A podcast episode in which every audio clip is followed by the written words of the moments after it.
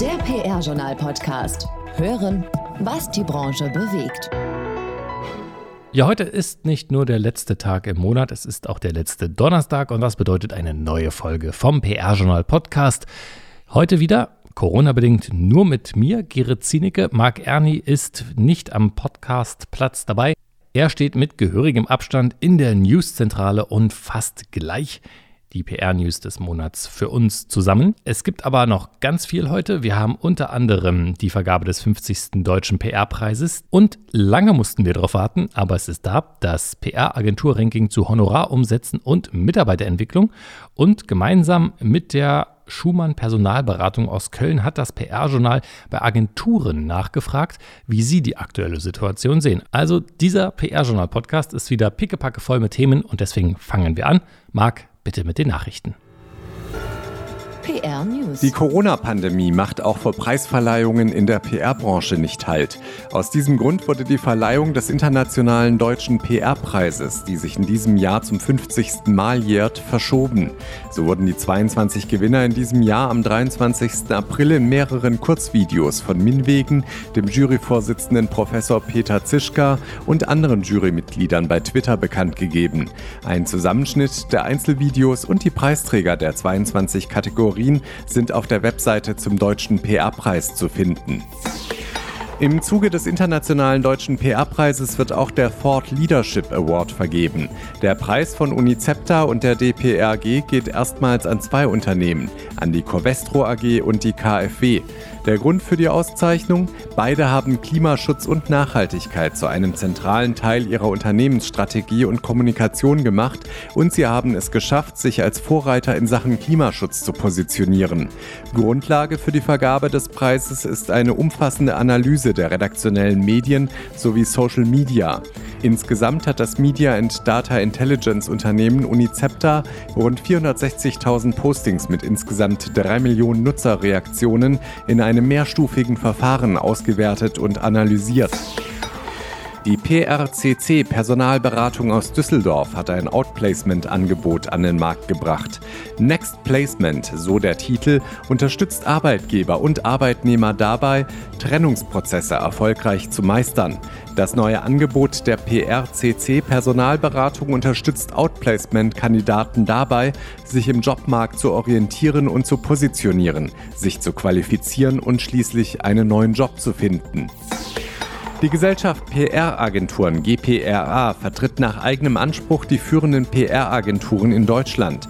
Für die aktuell 34 Mitgliedsagenturen hat der Verband ein neues Zertifikat zur Qualitätssicherung eingeführt. Der international anerkannte Consultancy Management Standard 3, kurz CMS 3, wird seit kurzem in Deutschland offiziell und exklusiv von der GPRA ausgegeben.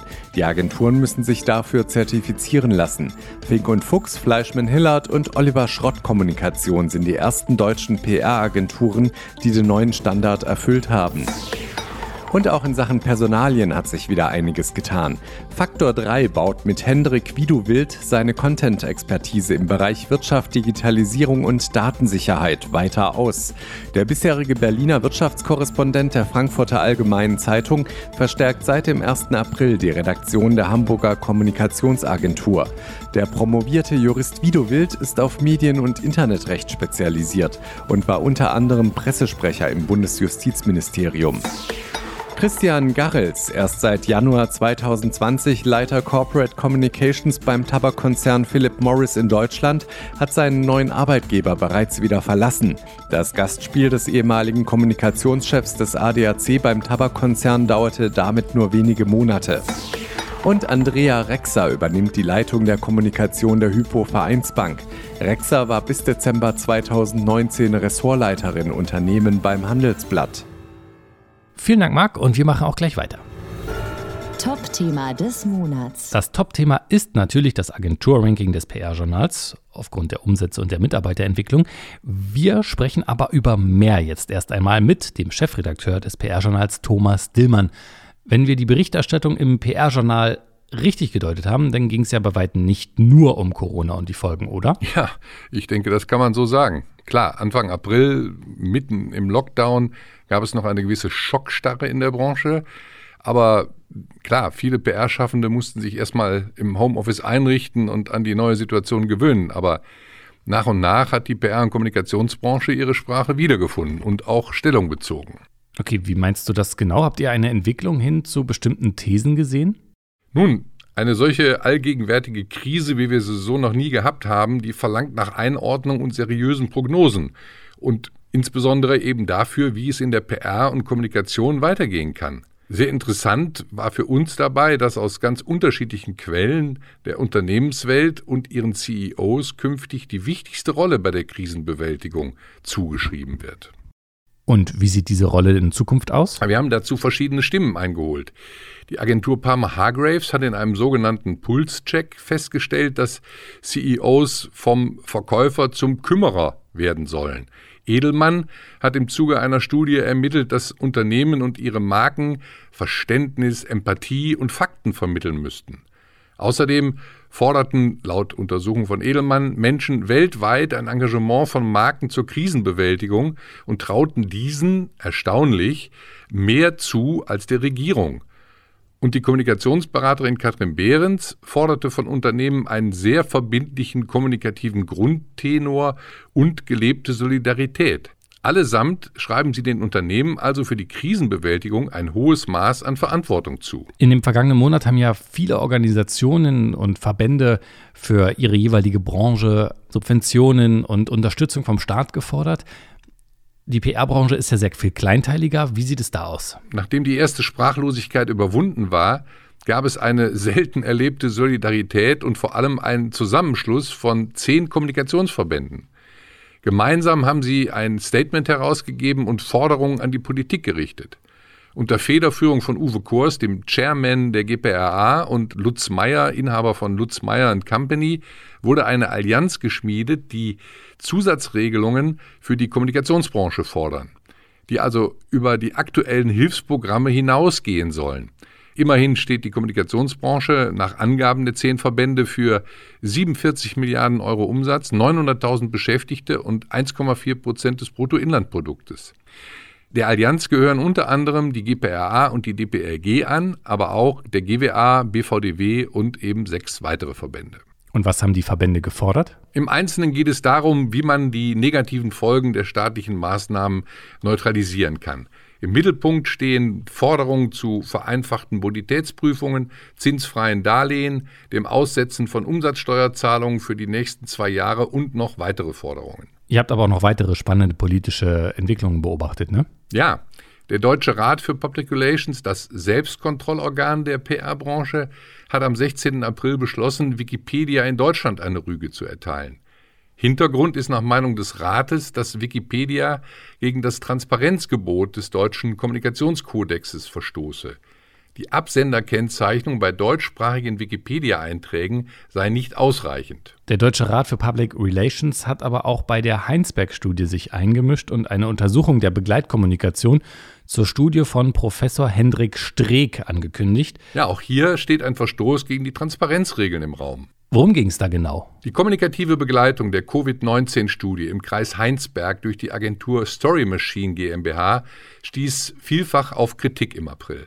Zunächst gab es fachliche Kritik an der Aussagekraft der Studienergebnisse zum damaligen Zeitpunkt. Also wir reden von dem Donnerstag vor Ostern, dem 9. April.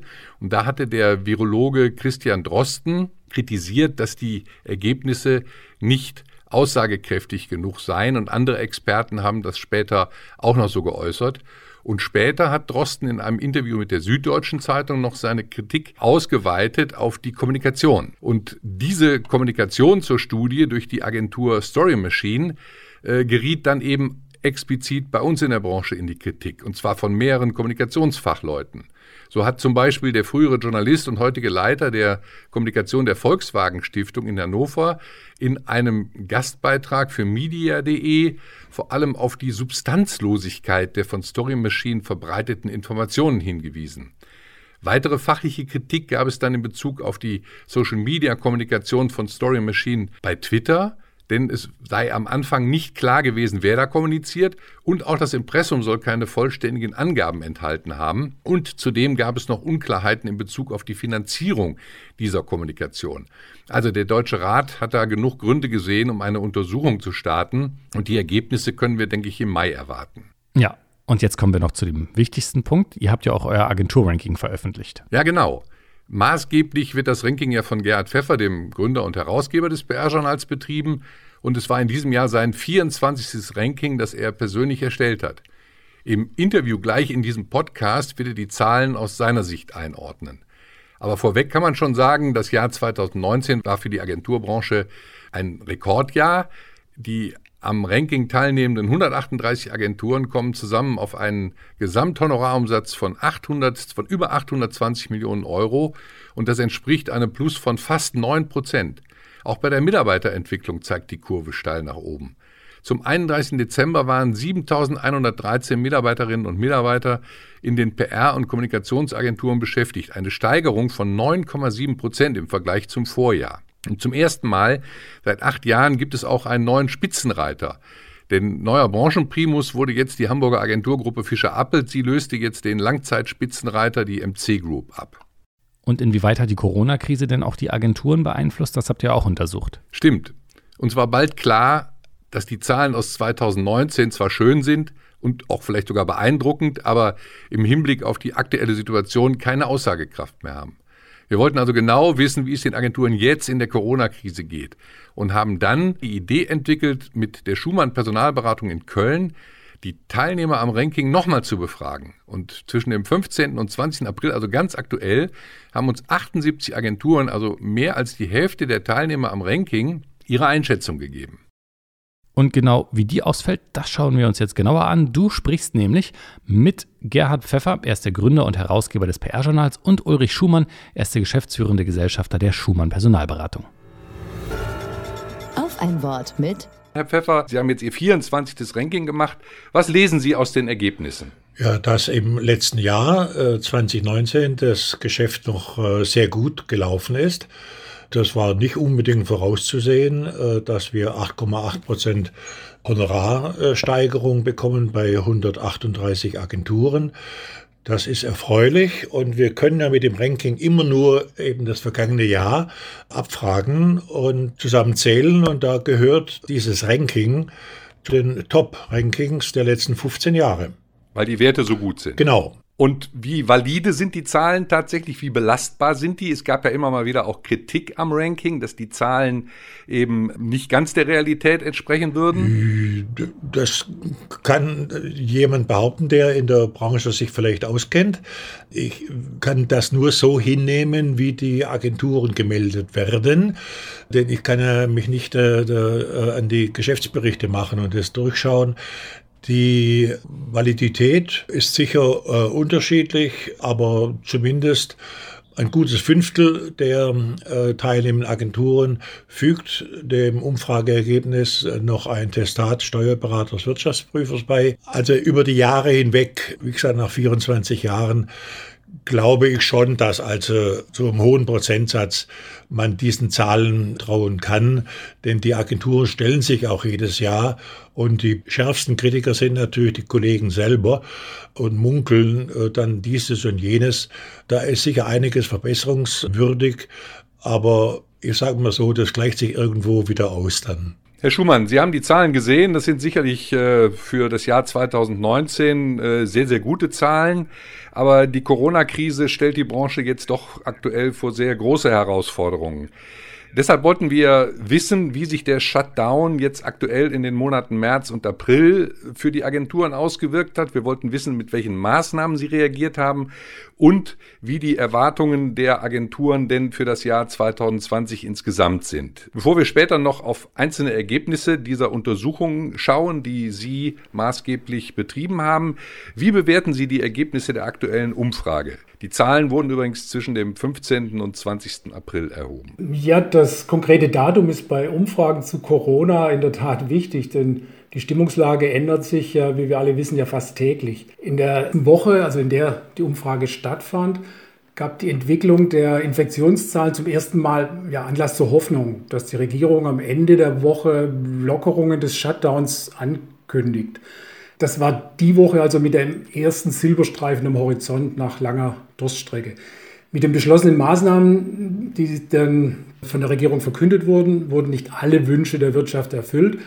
Vielleicht wäre die eine oder andere Antwort deshalb heute schon etwas pessimistischer ausgefallen als noch vor einer Woche. Zumal sich der Fokus der Berichterstattung jetzt in der Zwischenzeit ja auch von Fallzahlen hin zu den makroökonomischen Folgen so ein bisschen verschoben hat. Das impliziert aber schon meine Bewertung der Ergebnisse. Ich hatte selbst als im Grunde sehr optimistischer Mensch noch mehr Pessimismus in der Branche, eigentlich mit mehr Pessimismus gerechnet. Die Ergebnisse zeigen aber neben aller Skepsis und Unsicherheit, neben all den operativen Problemen, die man gerade zu bewältigen hat, dass PR-Agenturen grundsätzlich Vertrauen in ihr Geschäftsmodell und in ihre Relevanz haben. Auch für die Zeiten nach Corona übrigens. Sie haben aber auch die Maßstäbe, das muss man dazu sagen, in kürzester Zeit sich wesentlich verändert. Also nur mal ein Beispiel zu nennen. Bei der Analyse der Zahlen ist uns irgendwann aufgefallen, dass wir einen Rückgang von 10% im Text als einen leichten Rückgang beschrieben hatten. Für diese Formulierung wäre man in den letzten Jahren, ja, Herr Pfeffer wird es bestätigen, als Schwarzmaler, Fantast, aber ganz sicher mit dem Bandstrahl der PR-Branche bestraft oder zumindest nicht ganz ernst genommen worden. Was hat Sie denn bei den Ergebnissen eigentlich persönlich am meisten überrascht? Ja, überrascht haben mich im Grunde zwei Dinge. Zuallererst die Resonanz auf die Umfrage, äh, weil schließlich stumpfen wir alle ja nach fast zwei Monaten monothematischen Daseins mit Corona äh, und vielleicht auch schon zig Umfragen zu dem Thema etwas ab. Trotzdem haben 54 Prozent der 138 äh, Agenturen unsere Umfrage beantwortet. Das hat uns, glaube ich, alle überrascht und ja, zugegeben auch so ein klein wenig stolz gemacht. Es zeigt aber auch, dass das immense Interesse der Branche an ihrem Ranking, und das sage ich jetzt nicht nur, weil Sie hier mit dabei sind, Herr Pfeffer, äh, sondern weil es wirklich so ist, äh, es zeigt auch letztlich die Bedeutung. Was mich zum Zweiten überrascht hat, war die Besonnenheit, mit der sich viele Agenturen laut Umfrage verhalten in der Krise. Sie verfallen ganz offensichtlich nicht in irgendwelche hektischen Aktivismus-Tätigkeiten und, und werfen nicht alles, was bis Februar jahrelang gut funktioniert hat, über Bord, und sie trennen sich beispielsweise auch nicht Hals über Kopf von, von Mitarbeitern. Selbst von den Agenturen, die einen starken, also zweistelligen Umsatzrückgang erwarten, plant jede zweite keine Stellenreduktion, also nur ein kleiner Teil von 14 Prozent. Vielmehr nannten also ganz viele Agenturen die Motivation ihrer Teammitglieder gerade jetzt in Zeiten von Homeoffice und Kurzarbeit als eine ihrer ganz großen Aufgaben. Also diese Aussagen haben mich vor allem in ihrem Umfang und in ihrer Deutlichkeit wirklich sehr positiv überrascht. Ah ja, äh, Herr Pfeffer, vielleicht an Sie dann auch nochmal die Frage zu dieser aktuellen Untersuchung, die wir mit Herrn Schumann gemacht haben. Äh, wie ordnen Sie denn diese Ergebnisse ein? Also ich bin eigentlich auch überrascht. Ich habe äh, mehr Pessimismus äh, äh, und härtere Maßnahmen erwartet. Aber wenn die Agenturen selber gefragt werden und eben aus ihrer eigenen Erfahrung, zwar Moment, Momentaufnahme berichten, ist es bei der Beteiligung eine sehr äh, valide Erhebung und äh, zeigt doch, dass die PR-Branche dazu da ist, dass also hier die Meinungsbildung äh, ein wichtiger Wirtschaftsfaktor geworden ist. Ja, vielen Dank an die Herren. Und bevor wir jetzt am Ende sind, da gibt es wie gewohnt noch natürlich die Jobs. Karrieresprungbrett. Der erste Job ist gleich was für cineastische Naturfreunde, denn der WWF in Berlin sucht einen Videoproducer. In Hamburg sucht der internationale Technologiekonzern die Körber AG Werkstudenten im Bereich der Konzernkommunikation. Aufgepasst, hier werden mindestens Werkstudenten für sechs Monate gesucht.